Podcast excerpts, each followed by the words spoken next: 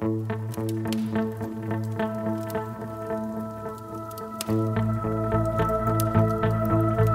Hidden Power of Materials, a podcast by Saint-Gobain. Welcome to the Hidden Power of Materials, the podcast that explores the future of materials.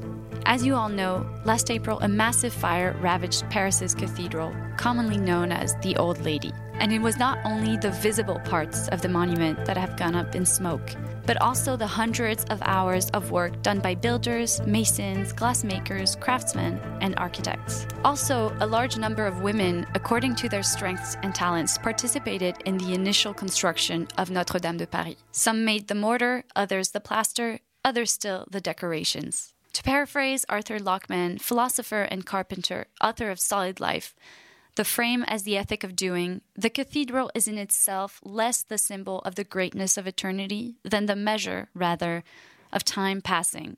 Precisely because this construction is the incarnation of all the hours spent on this grandiose site. The construction of the cathedral took nearly 200 years, almost as long as the entire Gothic period. But after grieving, now comes the time to act and rebuild this monument, so fundamental to Paris's cultural identity. President Macron announced a few days following the tragic incident that he wanted the reconstruction to be completed in five years, ready for the 2024 Olympics that are set to take place in Paris. This raises many questions regarding how the cathedral is going to be rebuilt under these circumstances, what it will look like a replica of the past or with a contemporary touch and also which materials can be used to meet the needs of this challenging project. A lot of ink has spilled on the topic in the recent news, but now we'll speak about Notre Dame's reconstruction through the prism of materials.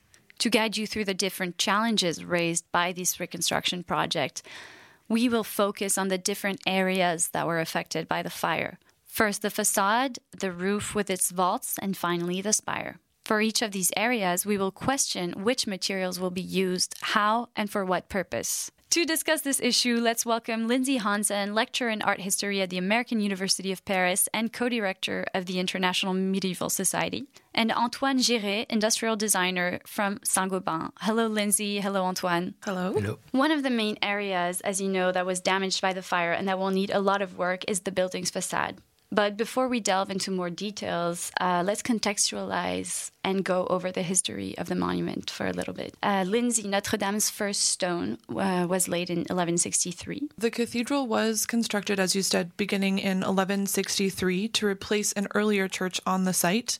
Um, there had actually been a church on that particular spot since uh, at least the sixth century, when Clovis, who was the first Christian king of the Franks, uh, moved his capital to Paris, and that was his church. Um, so this church was long associated with the kings of France um, through the day when it was reconstructed, uh, beginning in the 12th century, uh, and long after that as well. So the first stone was laid in 1163, um, and then construction actually took quite a long time, though it was quite smooth. In a lot of other places, there were periods of 10 years sometimes when no work was done on the cathedral. Um, but at Notre Dame, it was pretty steady from 1163 until the final pieces were put onto the cathedral in 1345. Yeah, originally the facade, as you said, was made from stone. Those stone were from the quarries of the Parisian basin. Antoine, do you think it would be coherent to rebuild the cathedral using the same material? Yes, for sure. There is some quarries uh, around Paris. It's just a question of demand. So stone is relevant material. It's um, safe. It's durable. There is um, the processing is uh, low tech. There is not in CO2 emission to curve the stones. Mm-hmm. So yes, uh, definitively, it's a good material. And stone, um, as we've seen, uh, it's a material that has been largely replaced by concrete uh, since the post war period in construction. The lobbies of cement and uh, concrete have monopolized a large part of the market, but many architects today want to reconnect with the use of stone, including uh, the famous architect Gilles Perraudin. So, as you said, because it's abundant on the territory and it has a low carbon footprint. Why would stone be the most sustainable choice for Notre Dame's facade? You, you know, concrete uh, especially the cement, uh, is um, really releasing a lot of CO2 and the stone not. And uh, actually, the stone if it comes from a quarry around Paris, doesn't travel a lot.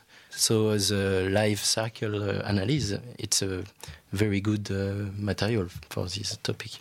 And it's not detrimental to open the, the basin, those quarries on the territory? Uh, there is some laws to take care of the the quarry after mm -hmm. the exploitation. Okay. And so finding the same stones uh, would be important to be coherent with the, the rest of this facade because aesthetically, of course, but also because different stones have different intrinsic qualities, as you explained, Lindsay. Could you tell us a little bit about the characteristics of the Notre Dame stone? Um, on one hand, we're actually very lucky because the entire Paris Basin, as we refer to it um, in architectural history, um, is constructed of limestone. Or is, is composed of limestone. Um, so there's really no shortage of limestone. And actually, if we look at all of the cathedrals constructed in the Paris Basin, so Reims, Amiens, Bourges, um, Notre Dame, they're all made from the same general stone. Um, and they do have a striking resemblance to one another. So, in terms of their aesthetic qualities, um, much of the stone from many quarries is the same color, the same general uh, which is nice. Um, but there can be even places within a single cathedral where there are some stones that have lesser quality. Um, and that has presented problems. There are parts of a cathedral that will start to crumble before others, or a sculpture might be made from a slightly lesser quality stone um, and it deteriorates more quickly. But those are things that have been problems since the Middle Ages. That's not going to be mm-hmm. something that's new to what we're doing now. Um, it's just kind of the nature of working with a natural material like that. Was the stone more damaged by the fire or by the rain or by the water that the firemen used after to put off the fire? Do you guys know? As far as I understand, it's a combination of kind of all of those things because there's mortar between the stones that we need to be considering. Um, and the canicule, the heat wave, uh, apparently did some pretty bad damage to the mortar because it made it dry out too quickly. Um, and also, limestone is a natural material. It is actually something made from, you know, natural material of, of little animals that lived very long time ago. Um, and so when that burns, we usually think, well, stone doesn't burn, but it does change the chemical composition and it makes everything very fragile. Um, so we actually need to be studying exactly how far down the damage went in the stone to see how much we may have to take down and rebuild with new stones um, just to get it back to a material that's solid enough to to actually maintain the weight of the roof and everything we have to put back on top. Yeah, because I was just wondering, you know, why can't we use the same stones that were already there? You know, mm-hmm. no, they, they they had too much stress with the fire and the the cold water afterwards. And so I'm thinking about the new technologies uh, that we could use, for instance, that could help with the construction, like stone cutting. You know, this evolved a lot with 3D printers. It was is very largely computerized now, and it can also be very precise and fast. Can those new techniques be helpful for the project of the reconstruction of Notre Dame, and will this, you know, facilitate the project in any way? Yes, for sure. Uh, the digital milling machine are very efficient for um, cutting for um, regular stones. But on my point of view, it would be sad to to replace uh, human by machine for the the fancy stones. You know, mm. the one who are very uh, shaped. We have a, a very good uh, know-how in France. We are proud of it, and uh, it's a good opportunity to upgrade those jobs. But uh, it's only a question of time with the machine. It would be faster, but mm-hmm. maybe not uh, so rich. Mm-hmm. Because a lot of uh, a lot of the artisanal practices that were used on this project have disappeared. Do you think this uh, construction project is an opportunity to reconnect with those lost know-hows? Uh, the, this year, after the after the fire, the demand of uh, learning the job of uh, stone curve it doubled right after the fire. Wow! So it's a pretty good sign, I think. So we're gonna have a bunch of uh, new stone carvers. Will, will this, you know, be a relaunch for France's economy? Maybe. Why not? and but other than the facade, to just move on now to the roof with its vault structure, beams, the old stones, you know, the wooden beams have a lot to say about the site, and most of them were made from solid raw materials, as we just said. So massive stone, dried oak, and so holding Notre Dame's vaults and roof. The oldest beams were all cut in a different oak that have survived more than eight centuries before collapsing under the flames of the fire. And there was so much wood used in the beams uh, that it was nicknamed the cathedral's forest. Antoine, do you think we can rebuild the beams, uh, Notre Dame de Paris's forest, in the same way? And would it be sustainable? The first constraint, and the main one, is uh, the durability of the material. Mm-hmm. And at this time, I don't uh, see uh, materials guaranteed uh, 800 years in a row. And uh, actually, uh, yes, I think uh, wood for the roof it's perfect. If we use something else, we don't know if it will last as long. As mm-hmm. long, exactly. And it seems that uh, European forests nowadays lack sufficient long and solid trunks uh, needed to reconstitute uh, Notre Dame de Paris's beams. Um, so, under these circumstances, what are the alternatives uh, to build the same kind of structure? Uh, there is a, a lot uh, idée reçue uh, about French forests.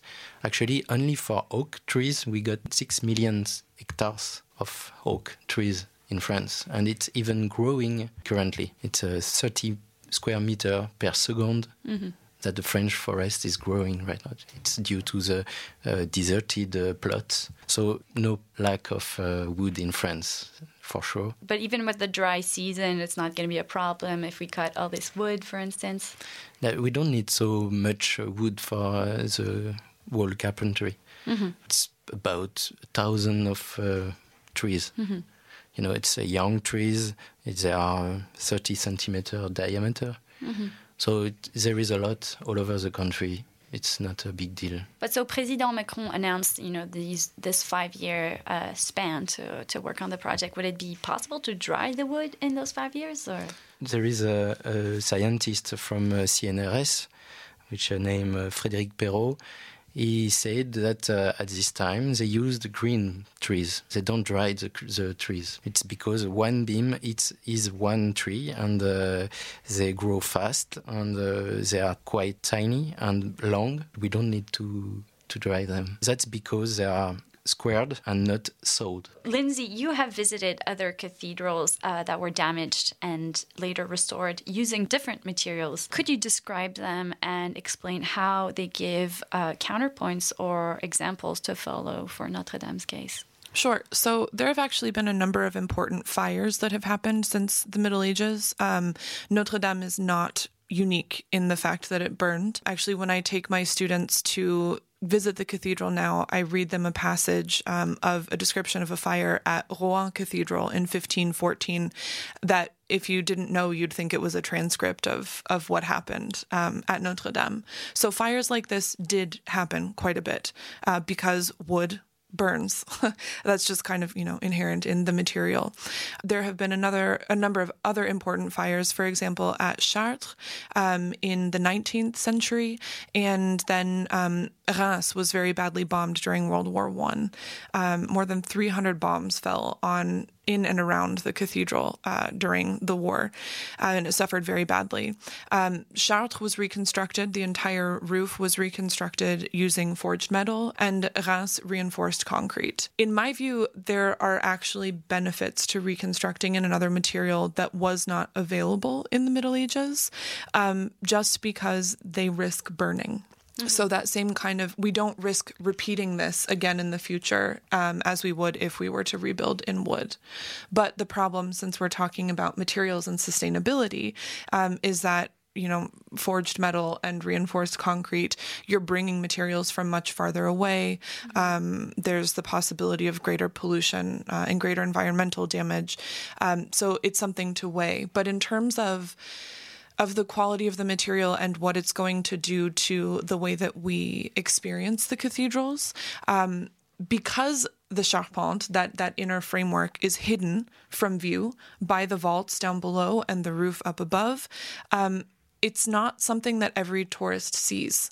Um, and I think that, you know, people who have visited Chartres or Notre Dame de Reims, um, other cathedrals, may not even understand that what they're looking at doesn't have the original medieval roof uh, because the the whole still looks medieval. So it's still consistent with the Gothic style and the and the Gothic architecture, you would think.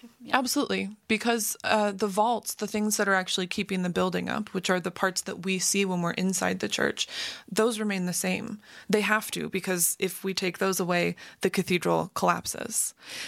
What is holding the the superstructure of the roof up is completely hidden from view, so it doesn't it doesn't change the experience of the medieval building at all. But do you think it would diminish maybe some of the aura of uh, Notre Dame uh, to replace its forest with other material? Like maybe even in the smell, you know, wood has a certain smell that concrete or forged metal doesn't have. I don't know if Well- like the smell lasts for that long. No, after, but- absolutely not. I have been in other churches with um, with wooden roofs as well. Um, the beauty of being a Gothic art historian is that you get to climb around in the tops of lots of cathedrals, um, and even even buildings with wooden roofs. That it doesn't smell. There's no real inherent quality to the wood other than the fact that it it looks cool. Um, but again, it's not something that people see. And I think that the reason that people are particularly worried about material right now is because we have the media. We have a, a media presence and a lot of people telling us how we're supposed to feel about the fact that this needs to be restored à l'identique, right? But after many other fires in many other places, that hasn't been the case. And I don't think that people feel that Reims is less authentic when they just visit for a day than they would if, if the roof were wood. But do we see Quasimodo in concrete or forged metal?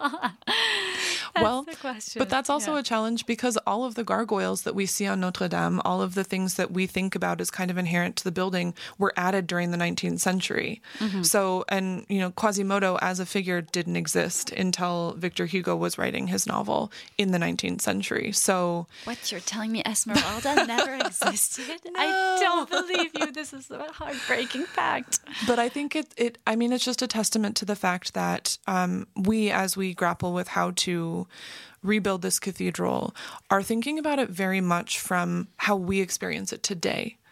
But for the people of the last 800 years, it's always been a work site, right? The people who started the building never saw it completed. The people who saw it completed in 1345, they didn't see the later destructions, the ways that it's been restored since then. Um, but we just have this idea that what we knew à l'identique has to be what we saw directly before the fire, when really there are a lot of really great opportunities to make this part of a dialogue with history and make this just another step in a building's nearly thousand year history. But there's been other issues, um, like, you know, this material, like lead. Lead has been on many people's minds uh, concerning mainly the risks of contamination. As you mentioned before, Antoine, the lead held down the weight of the structure. You know, would it be smart to replace that part, maybe? No, uh, yes, uh, the lead is uh, toxic in, in when it burns. Uh, it it would be very challenging to uh, to to choose another materials. The weight is uh, very important to uh, to stabilize the structure because it's gothic. The, the wall are thin. There is a lot of uh, big windows and and uh, without any uh, weight on the top, it will be not uh, as uh, stable. to to go to come back to what you were saying, Lindsay. Uh, some architects had made like very original proposals, uh, including a glass roof uh, for the monument. Do you think that that could be coherent with the site's vocation as a place of prayer and religious practice? You know, would this be consistent with the tradition of Gothic architecture, or is this just a crazy proposal for you? Well, so that's a challenge. Um, and I don't want to put myself too hardly down on one side or the other of the controversy, but um, for me, the glass roof is a challenge. Um, not only because I think part of the argument for the glass roof was that they would leave the crossing vault open so that light could come from inside um, into the center of the church, um, but structurally, that's impossible because without that crossing vault being replaced, the entire integrity of the structure will fail, right? Because it's the it's the crossing, it's the vaults that actually those very thin ribs that keep the building standing. Um, so it's not possible to to leave it open like mm-hmm. that, in my view. A glass roof why not? Or something that's not a traditional lead roof, why not? Because these buildings have long histories. And actually, the plan that was started in 1163 is not the plan that we saw in 1345 because styles had changed. Um, the rose windows that we love so much on the north and south sides of the building um, are actually about 100 years later than the original east and, sorry, uh, north and south ends. They actually added on and completely changed part of the building because they wanted it to be something that was more modern than it had been, you know, 100 years earlier. So there is an inherent history of reworking the building to make it more modern built into the last 850 years at Notre Dame. That being said, do we want something that completely breaks with tradition and isn't coherent with the rest of the building? Or is there a way for us to do something that's more modern but still has some sort of overall coherence with the rest of the building and um, and celebrates its medieval past rather than trying to outdo it or or mm-hmm. change it? That's going to be the real challenge of a lot of these modern architects' yeah, uh, proposed designs. Yeah. yeah. maybe it's an opportunity to mark this uh, renovation constru- construction with the 20, 22 centuries. You know, mm-hmm. each each. Uh, you said, Lindsay, uh, there is a mark of the renovation on the building, so why not mark this mm. uh, mm-hmm. building with this renovation? And according to you, Lindsay, what is at risk for Notre Dame um, and the French cultural patrimony if we decide to rebuild a modern contemporary spire um, with completely new materials and nothing to do with the with the with the old cathedral? um, well, in terms of what's at, what's at risk, uh, I don't really know. I mean, it will be clear that it's still a medieval building because so much of what makes a Gothic building still exists down below. Mm-hmm. I think that a we need to be careful that we're not we're not compromising the structure in its entirety just to do something new. Mm-hmm. Um, and we also just need to make it clear that um, you know that this is a living building. I think it's a, it's both an opportunity to to enhance the cultural patrimony, but also, you know, there are things that we have to be concerned about um, in terms of maybe pushing it too far. But medieval meets modern, why not? There are other places where it's happened, mm-hmm. so maybe we can make it work here. And so, you know, the Prime Minister, Edouard Philippe, uh, raised the question to have a spire, well, whether or not it is better to rebuild the spire of, the, of Viollet-le-Duc in the same way in the 19th century. But uh, he also wants a spire that can adapt to the new techniques and challenges of our time. I quote him. I think maybe this goes back to material again, and the material that we choose to to make this this new part of the building out of. Because traditionally, when churches burn, they burn from the spire down. So, if we are planning to use traditional materials, how are we going to account for the fact that similar fires could occur again? If we were to rebuild the spire à l'identique, um, that would put at risk exactly the same kind of problems happening in the future. They're also the highest points in a lot of places, so they get struck by lightning a lot, which is how a lot of the fires start. Um, so, if we're talking about new techniques and new materials, maybe this is a point where we can experiment with creating something that is less prone to damage mm-hmm. um, while still maintaining kind of some of that that historical integrity of the building as well. Uh, don't you think it's a little bit of an anachronism to have this solemn reverence to the past? Well, so this is one of the greatest challenges I think with with reconstruction of the Gothic in general after fires or after uh, the attacks of the Huguenots in the 17th century or French revolutionaries in the 19th century, well, 18th and 19th century. Um, for example, on the facade of Notre Dame, the Gallery of Kings that we see today is not the original Gallery of Kings because that was actually completely knocked out by the revolutionaries um, after the French Revolution in 1789. Um, so what we see there is Viollet-le-Duc. Mm-hmm. That was fully his inspiration, his his model, his design. Um, and one of the things that we criticize Viollet-le-Duc the most for is not making it evident enough where he intervened. Um, another example of that is the spire, because the original spire was actually taken down before the French Revolution because it was threatening to collapse and, and collapse the church. So Viollet-le-Duc was using good research and he used other Gothic cathedrals as motivations and inspiration for what he built. Um, but then he built this spire that was so convincing in its medievalness um, that modern observers couldn't tell the difference between the two. Um, so the idea of anachronism is a really big problem here, and a lot of art histor- uh, sorry, a lot of art historians say that we have moved beyond that, right? That we could do something better than what Viollet-le-Duc had done. But here we are talking about reconstruction à l'identique in the 21st century of a 19th century spire inspired by 12th and 13th century spires. Um, so this is really one of the trickiest parts of the reconstruction is figuring out how we are neither too modern nor too anachronistic. Mm-hmm. Um, it'll be interesting to see how that plays out. Yeah, and what do you think it's so important to French people? Because the you know some some polls have showed that 55% of French people want this reconstruction à l'identique.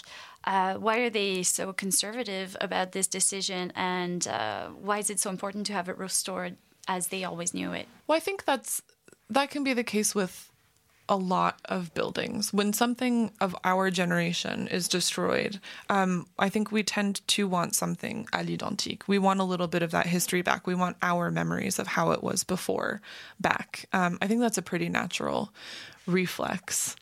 Um, as for why it's so important to the French, you know, it's really just this this icon on the Ile de la Cité in the center of Paris. And even if it's a place where Parisians don't go every day, um, I think that there is this idea that it's it's part of French cultural heritage.